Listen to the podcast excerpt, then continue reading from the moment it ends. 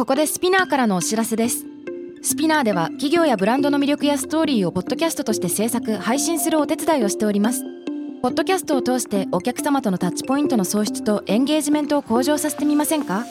お問い合わせは概要欄の URL かスピナー .com の SPINEAR ブランデッドポッドキャストからお願いします。 SPINEAR.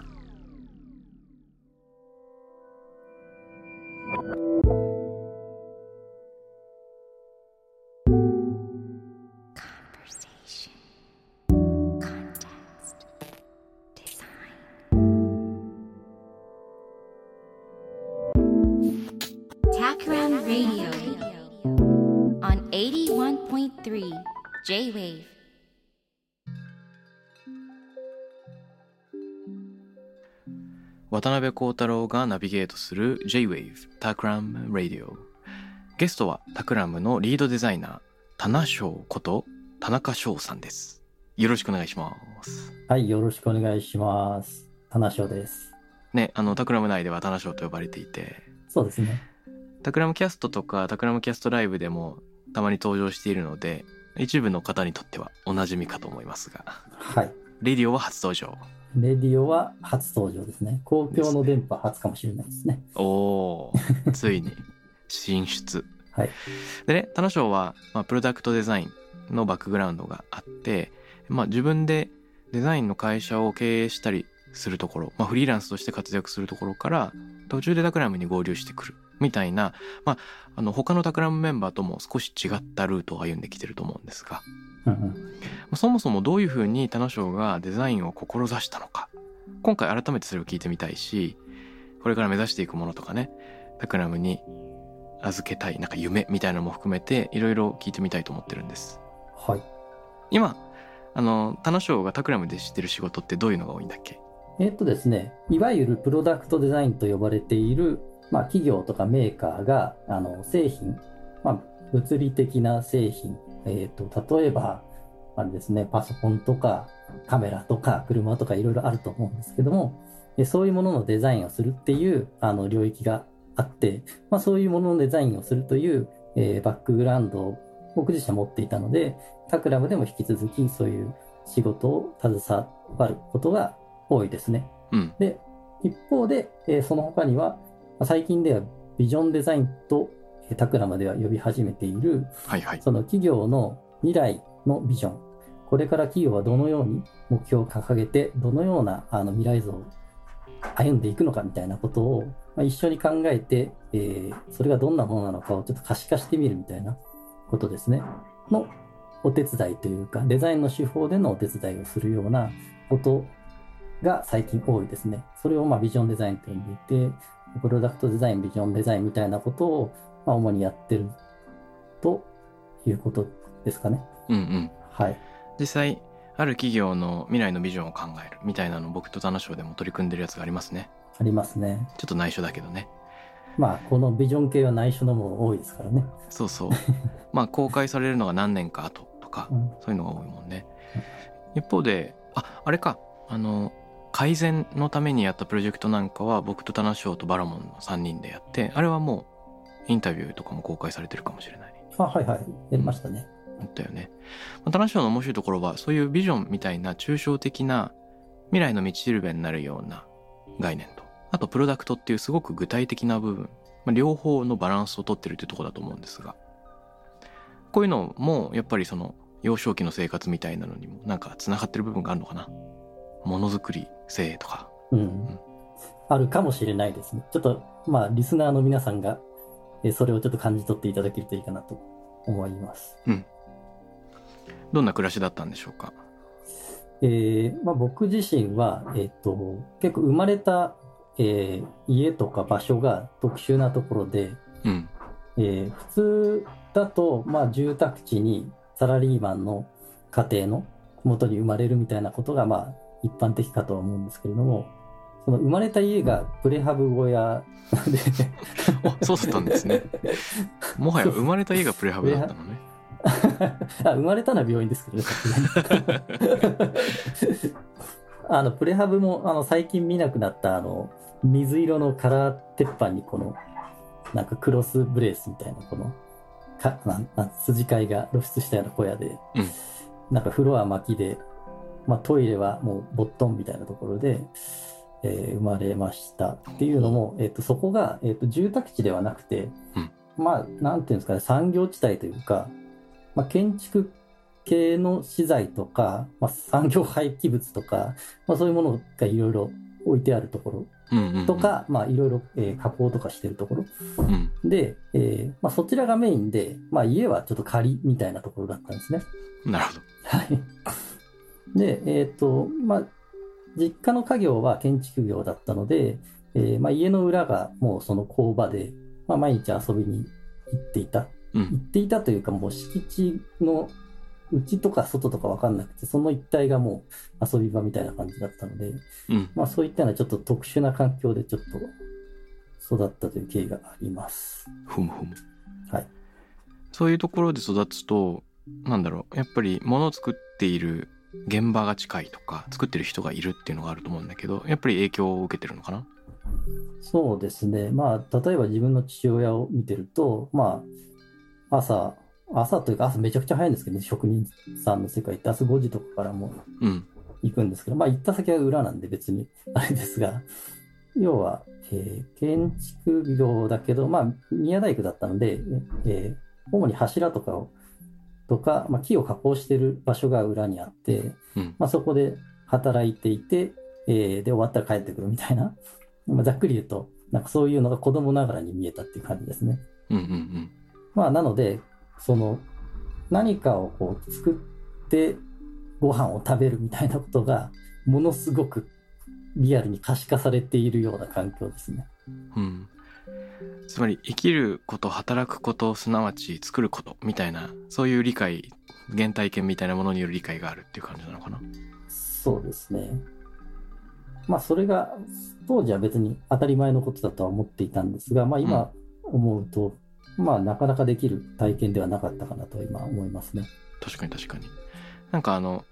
ホモファーブルとか言うんだっけ？はい、はい。あの、作る人みたいなこともあるけど、人はなんかもう、道具や物を作り出すんだっていうような考え方があるけど、それを地で行くような少年時代だったんですね。そうですね。まあ、その頃は僕はホモルーデンスでただ遊んでただけです。ただ遊ぶ。でもさあ、遊び方もやっぱり普通の子供と違ったのではっていうふうに思うんだけど、どうなの？あ、そのそうですね。どういうふうに遊んでたんだろう？少年時代。あの、まあ、結構作るリテラシーが高い環境なので、なんかそのプラモデルとかミニ四駆とか結構みんな楽しんであの遊んではいるんですけど、うん。もうそれ、そういうものは基本的に面白くないなと思ってて、まあ、要はその、もう最初からできているわけじゃないですか。もう組み立てるとか塗装するとか、うんま。あ、あるいはその正解が決まってるようなもの。うん。もうなんか作って何が面白いのかなっていう感じがしていて、まあなんか自分の遊び方としては、まあ例えば木なんていくらでもその辺に転がってるので、木工で、うんまあ、自分オリジナルの遊び道具を作る。まあ紙も使いますけど、なんかパチンコ台作ったりとか、まあ自動販売機を作ったりとか 自動販売機って作れるの？作れます。すごいね。なんかその紙のメダルを入れてこう出てくるみたいな。うん。以前、あの、僕が参加している代官山ロータリークラブっていうなんか謎の集いがあるんですけど、そこで現代美術家の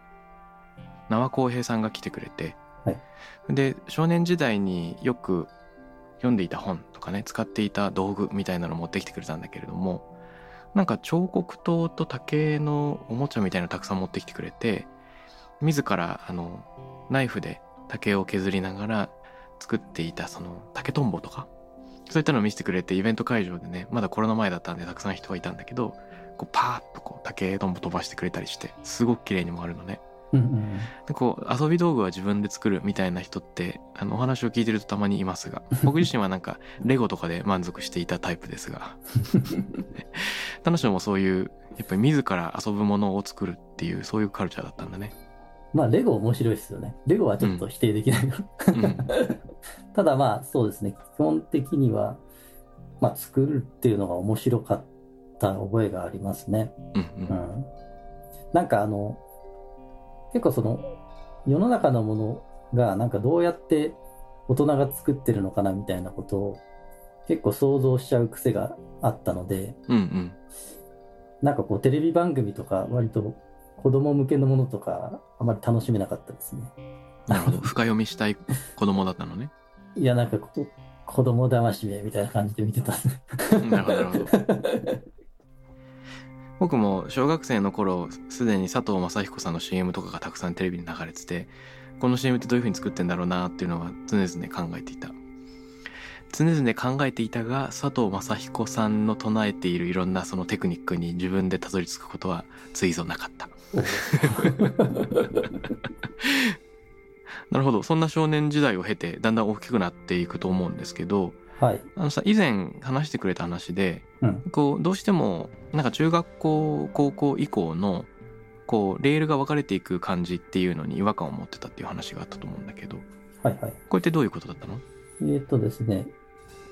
中学、高校と、えー進むんですが、まあちょっと、えーそうですね、まあいろいろ事情もあって、まあ自分自身ちょっと早く仕事がしたいなというふうに考え始めていた嫌いもあったんですけど、まあその時にその、えー仕事をするイメージをした時に、なんかその、例えば高校受験みたいなものがあった時に、なんか普通科に行って、えーまあ、偏差値の高い、えー高校に行くとか、あるいはこの高校はちょっと文系っぽい、理系っぽいとか、なんとなくぼやっとしたこう、進路のレールが用意されているのがこう、まあ、中学生ながらに、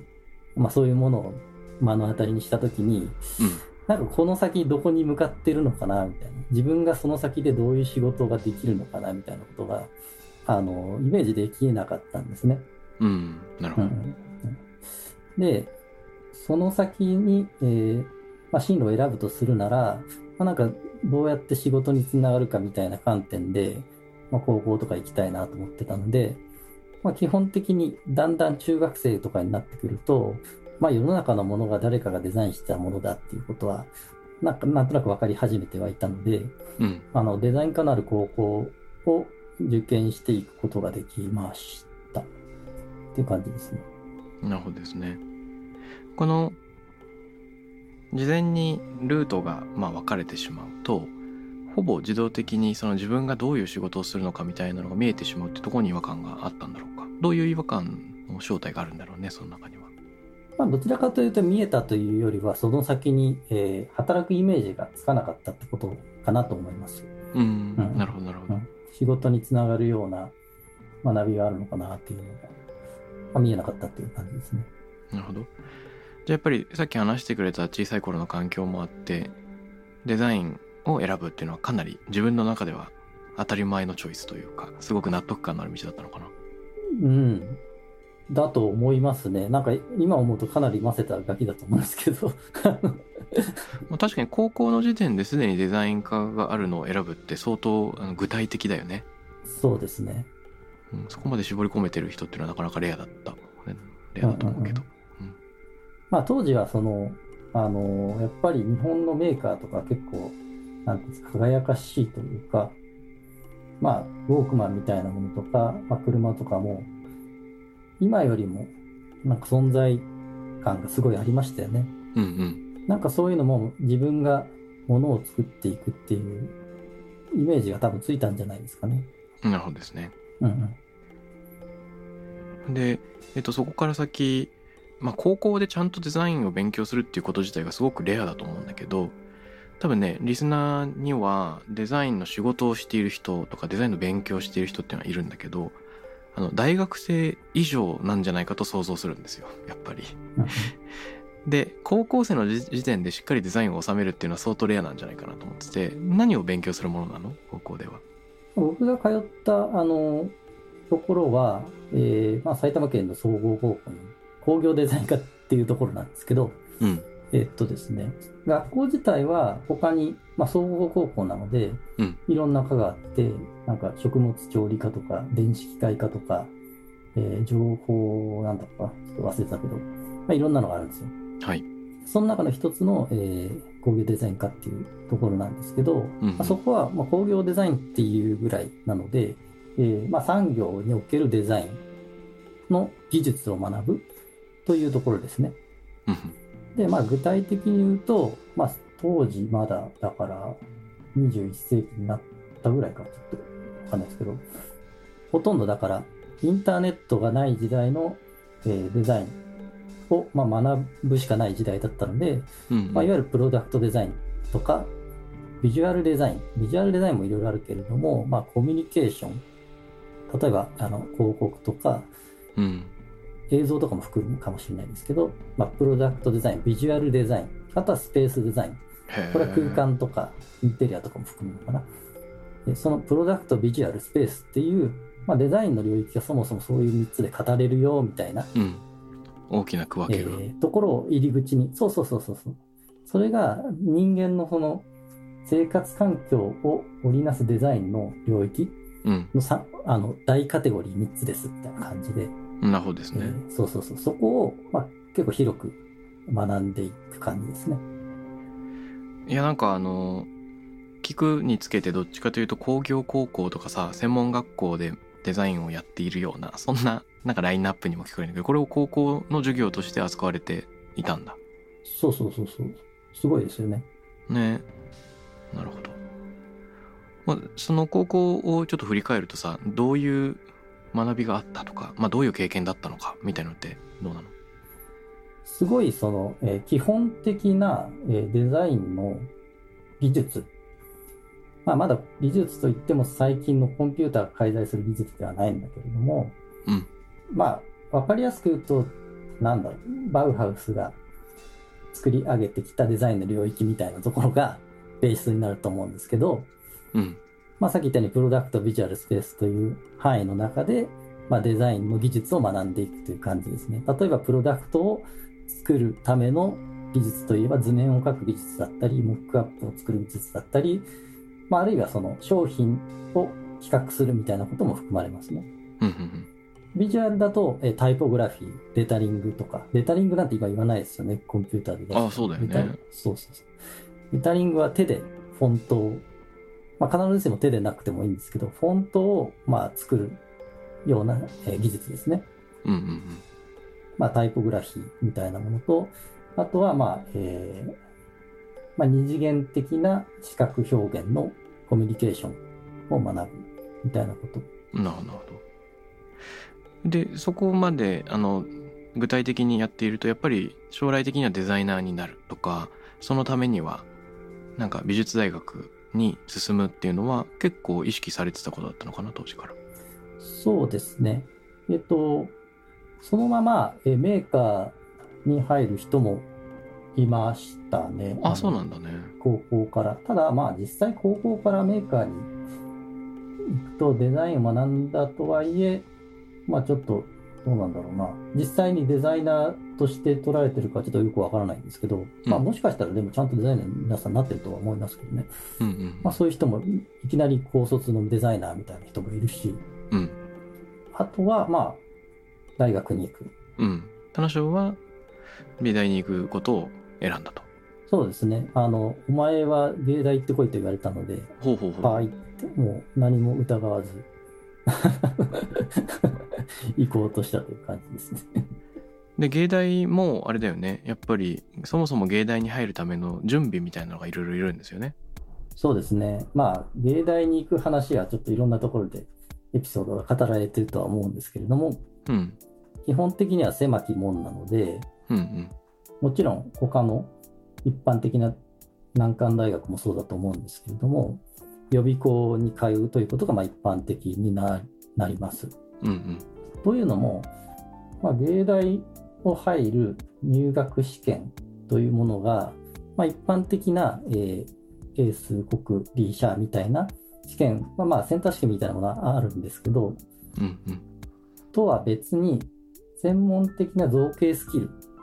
が入学試験に問われるので、まあ、そういったものは普通高校生っていうのは体得してないわけですね。一般的には。はいはいはい。実技の試験が結構あってその実技のレベルがめちゃくちゃ高いと。そうですね。そうですね、うん。なので要は全くそれを学ばないまま受けても、まあ、基本的に受かることはないので、うんうん。まあ、ほとんどの人が美術予備校に通うといううん。流れがありましたね、ありますね。あの漫画家の東村明子さんの作品で予備校時代と美大時代の、うん、自伝的エッセイ漫画があるけど僕それこの前2年くらい前に読んですっごい面白いなと思ったりした。あこういう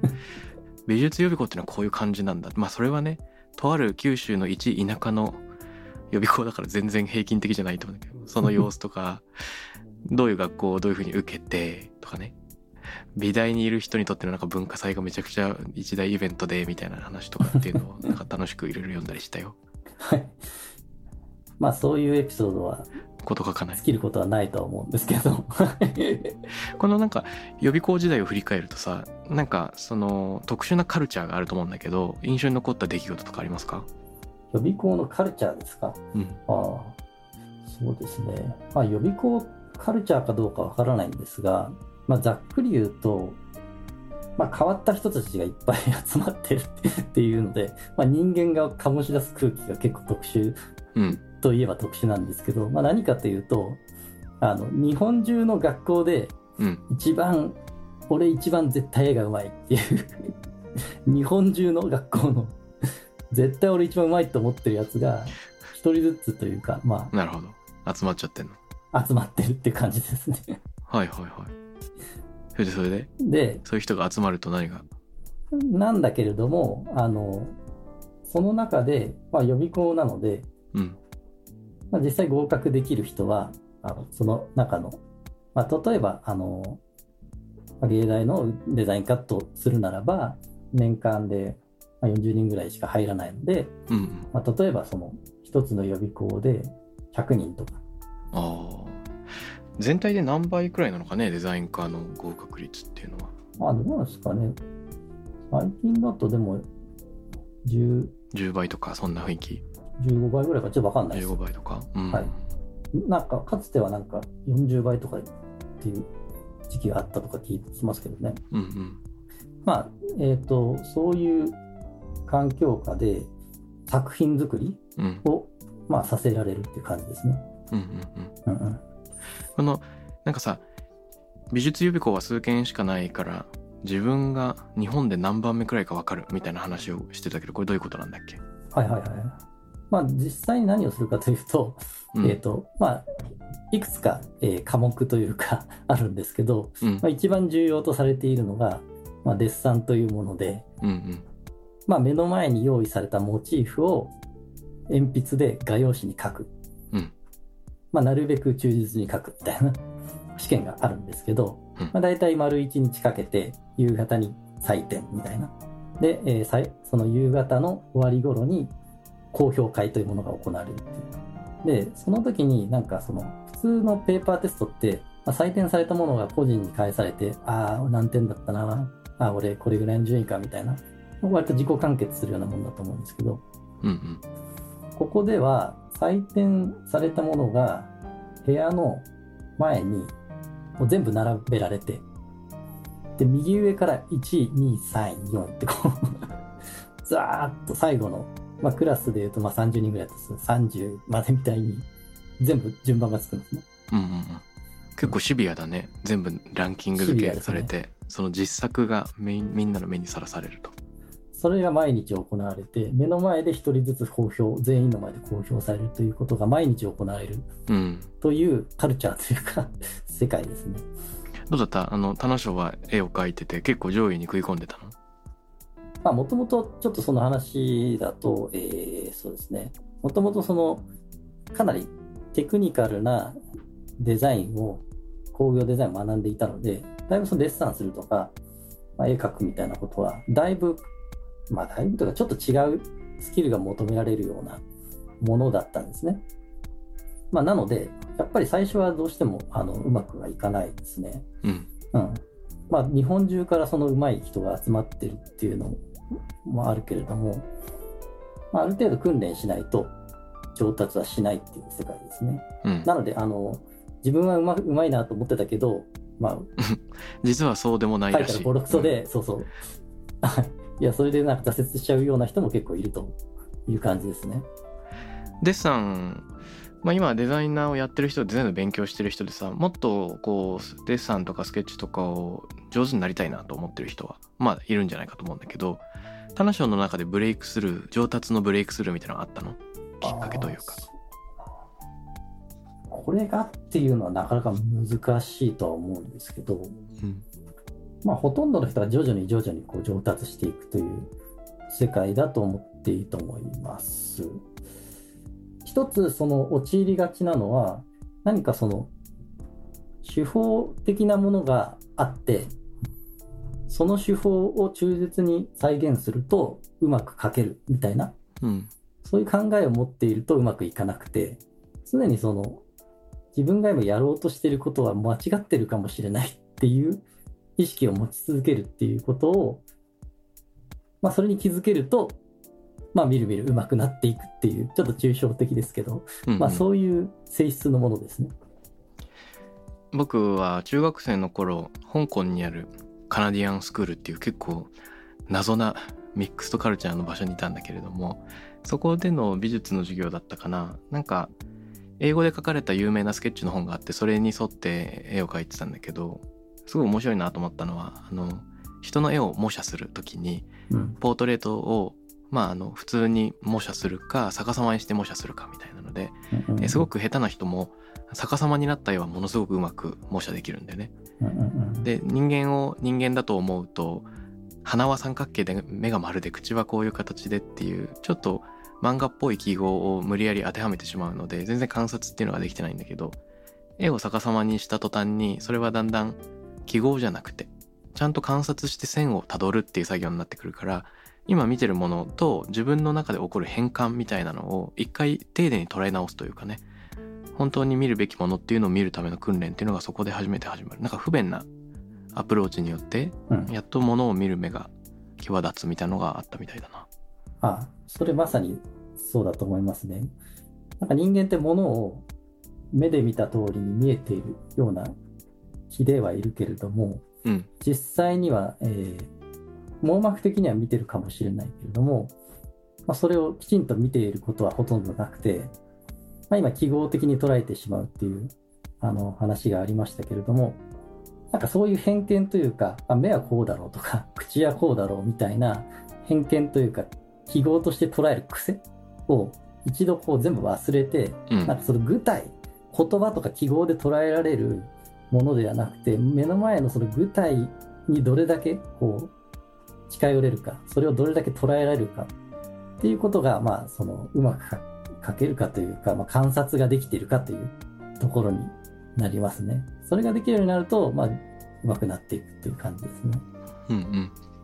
あの棚賞の予備校生活っていうのはどのくらい何年かあったんですか？えっと2年間ぐらい行きましたね。2年間ぐらいねそれってやっぱりあれなの？芸大に入学した後っていうのはその先生になってアルバイトしたりするとかそういうのもあるの？あそういうのもありますよ。やっぱりこう合格した経験者っていうのが次の人たちを育てていくみたいな流れがあるのかな？まあ、うん、どうなんですかね。まあ、やっぱり去年まで試験を受けてた人が今年教えるみたいなすごい、えーなんだろう、リアリティがあるので、確かにまあ、ずっと同じ先生が教えてるよりも、その、まあ、鮮度、環境の鮮度が保たれるという意味でも、まあ、有効だとは思いましたけどね。うんうんうん。なるほどですねもうそうやってめちゃくちゃ狭き門のね芸大にいろんな準備を経て入っていくわけだけど多分その芸大っていう場にもいろんなお面白い人とかね変な人がいたりそこでしか学べないことがいろいろあったんじゃないかと思うんですがはい。さてあの七章の幼少期ですねプレハブ小学生時代からちょっと混ぜた少年そして総合高校だけどデザイン科があるとかねで美術予備校みたいな話をいろいろ聞かせてくれたんだけど、まあとにかく物を作ったり絵を描いたりっていうのを、まあ、ヘビーにやる幼少期学生時代だったのかなと思います。で今タクラムでもいろんな仕事してると思うんですね。最初にプロダクトデザインとかビジョンデザインっていうのやってるよって教えてくれたんだけどその学生時代の蓄積っていうのは今どんな形で現れてるのかなというのをちょっと聞いてみたい。例えば僕と田野翔もう一人バラモンと3人でやった改善プラットフォームっていうさ会社のためにタクラムとグッドパッチでコラボレーションしてなんか未来の働き方のビジョンを考えるみたいなさ短期プロジェクトがあったじゃないですか。うんあの仕事なんかでは棚章が未来にどういう働き方があり得るかみたいなのを考えるためにいろいろイラストを描いてくれたような記憶があるけどはい。ああいうふうにこう絵を描きながら考える絵によって人を巻き込んでいくみたいなのはやっぱり棚章の仕事の仕方の一つの技なのかなと思うんだよね。うん何かを視覚化することでチームメンバーの想像力を刺激するとかみんなの意思を同じ方向に持っていくみたいなのが楽しの得意技としてあるんじゃないかなと思ったんですがそういうのってありそうですか？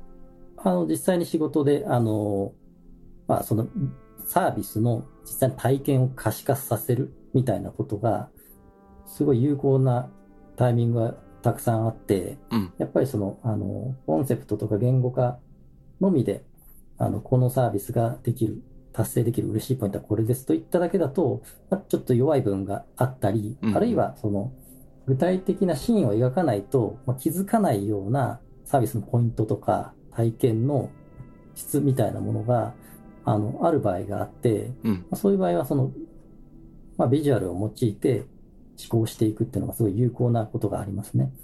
例えば今仕事でどんな絵を描いてるとかこれまで描いた絵でこんなのがチームの思考を助けたっていうのがある、まあ、僕がよく想像するのはあのただ単にこういう未来のサービスがありますっていうのを言葉で書くっていうよりもまあ朝起きた人がいつそのサービスに出会ってとかねどういうタイミングのタッチポイントで何をしてるのかそれが社会にどうつながってるのかみたいなのがをちょっとなんだろう漫画とかイラストっぽく描くのが楽しはかなり得意なのかなと思ってんだけどまあ、漫画を描きたくて描いてるというよりは、かなりその漫画的表現ってすごい速度が速いですね。うんあの、パッと書いてすぐ伝わるみたいなことが、あの、まあ、自分でもあんまり、その、タクラム入った、入ったというか、えーまあ、デザインの仕事をしして始めた頃は、あまりそこまで意識はしていなかったんですが、うん。あの、実際にそれを漫画的な表現で伝えることで、かなり短期間に、かつ的確に作ろうとしている世界観が伝わるっていうことがあ分かってきたっていうことがありますね。うん、よくデザインの教科書なんかだとカスタマージャーニーユーザージャーニーをまあ書こうと。うん。つまり時間を追って例えばあの家を出るユーザーの人が家を出る時こんな感じでその途中でアプリを開いてこれをやってみたいなのがねマップで示されてうん感情の高ぶりとか落ち込みみたいなのを視覚化するみたいなのがあるけどその全体感みたいなのも必要だが、まあ、場面場面でのなんかリアルな人間のやり取りとかその時、うん、サービスともしくは人とどういう会話をしてるのかみたいなのが視覚化できるっていうのがそういうイラストや漫画で描けるところの、まあ、なんか深みみたいなのがあるよね。ありますね。まあ、その時間みたいなものをあの表現したり、例えばあの何かしらのカスタマーのジャーニーがあって、これをやった後にこれをやって、これを、その次にこれをやると嬉しいみたいなことを説明するなら、まあなんか4コマ漫画的な手法がすごい有効だったりもするし、うんまたは全く見たことのないそのシーンですね。うん今の街では起きていないような出来事があの起きているとか、まだ見たことのないものがそこに、えーそびえ立ってるみたいなものは結構そう強いビジュアル一個ボーンと、えー描き切ることで、あ、こんなものができるのね、みたいなことが伝わったりもするし、なんかいろんな手法で、えー可視化っていうのが可能ですね。そうだよね。ニューヨークタイムズだったかな ?1、2年前にジャーナリズムの未来を小説家なんかと一緒に小説仕立てで発表するみたいなのやってたりするけど、やっぱりこういうふうにいろんなクリエイターの人が未来のビジネスを描くとか生活シーンを描くっていうのは今後もなんだろうこういう Takram が今やっている B2B みたいな企業向けのコンサルティングだけじゃなくて一般の人がよりよく明日の社会これからの社会を創造するために登場してくるのかなと思いますね。よくさあの SF 作家を企業が雇い始めてるみたいなニュース記事も英語圏だと読んだりするけど今後の生活がどうなるんだろうっていうようなののすごく具体的な生活シーンみたいなのも含めてそういうクリエイティビティがあのビジネスを牽引できるっていうようなそういうのが見えてきてるのかもしれないですね。なんか僕の中で挑戦というか、があって、まあどこかで、ちょっともう覚えてないんですけど、うん、誰かが、やっぱりそのプランができる人と絵が描ける人は違うっていうふうに言われたことがあって、うん、それがずっとこう引っかかってるところがあって、本当かなとは思ってるところへの挑戦でもあったりして、うん。やっぱり現場を見ると、プランを考えてる人と絵を描く人が異なる場合によって、こう、生み出されない、えーシーンとか価値とか、描かれない体験とか、うんうん。結構抜け落ちてしまうような要素っていうのがある場合が結構現場を見て多いような実感はあるんですね。分業によって情報が抜け落ちちゃったりすると。そうですね。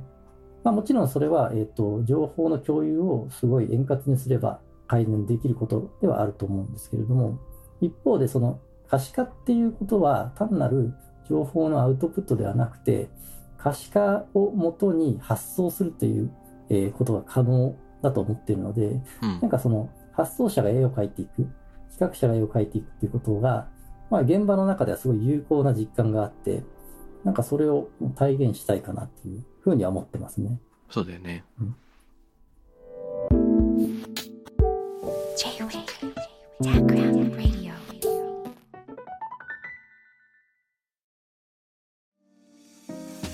ここで SPINEAR からのお知らせです。現在さまざまな企業のブランデッドポッドキャストを制作している SPINEAR では自社開発したポッドキャスト管理システム SonicBowl を用いたオリジナルのアンケートを実施しています。リスナーの属性データを可視化することで御社のニーズに合わせたコンテンツ制作が可能になります。 SPINEAR ホームページ内のコンタクトよりまずはお問い合わせください。